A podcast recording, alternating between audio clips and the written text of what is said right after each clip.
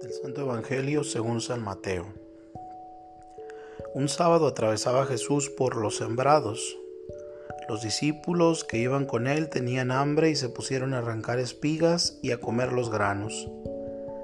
Cuando los fariseos los vieron le dijeron a Jesús, tus discípulos están haciendo algo que no está permitido hacer en sábado. Él les contestó, ¿No han leído ustedes lo que hizo David una vez que sintieron hambre él y sus compañeros? ¿No recuerdan cómo entraron en la casa de Dios y comieron los panes consagrados, de los cuales ni él ni sus compañeros podían comer, sino tan solo los sacerdotes? Tampoco han leído en la ley que los sacerdotes violan el sábado porque ofician en el templo y no por eso cometen pecado? Pues yo les digo que aquí hay alguien más grande que el templo. Si ustedes comprendieran el sentido de las palabras misericordia quiero y no sacrificios, no condenarían a quienes no tienen ninguna culpa. Por lo demás, el Hijo del Hombre también es dueño del sábado.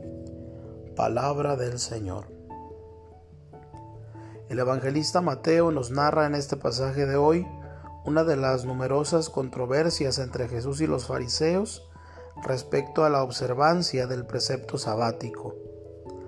La ley mosaica prescribía que el sábado no se realizaría ningún trabajo, aunque fuera particularmente urgente como el trabajo del campo en el tiempo de la siembra o la cosecha.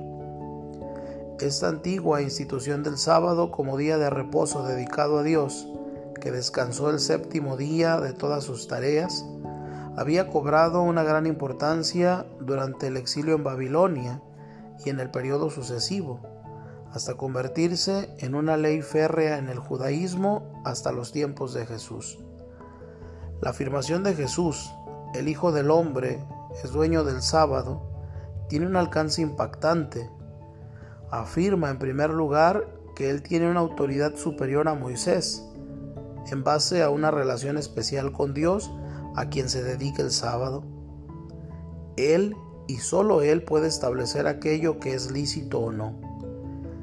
En segundo lugar, esta afirmación nos revela el amor del Padre. Jesús reubica al ser humano al centro del verdadero culto. Rendir honor a Dios no puede estar separado de la atención y el cuidado del ser humano que Dios ha creado y que ama.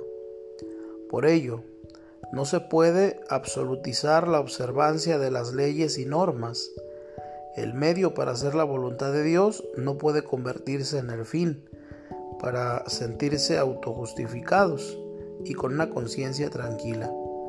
El Dios de la misericordia lo que reclama es la práctica de la misericordia y no de los sacrificios.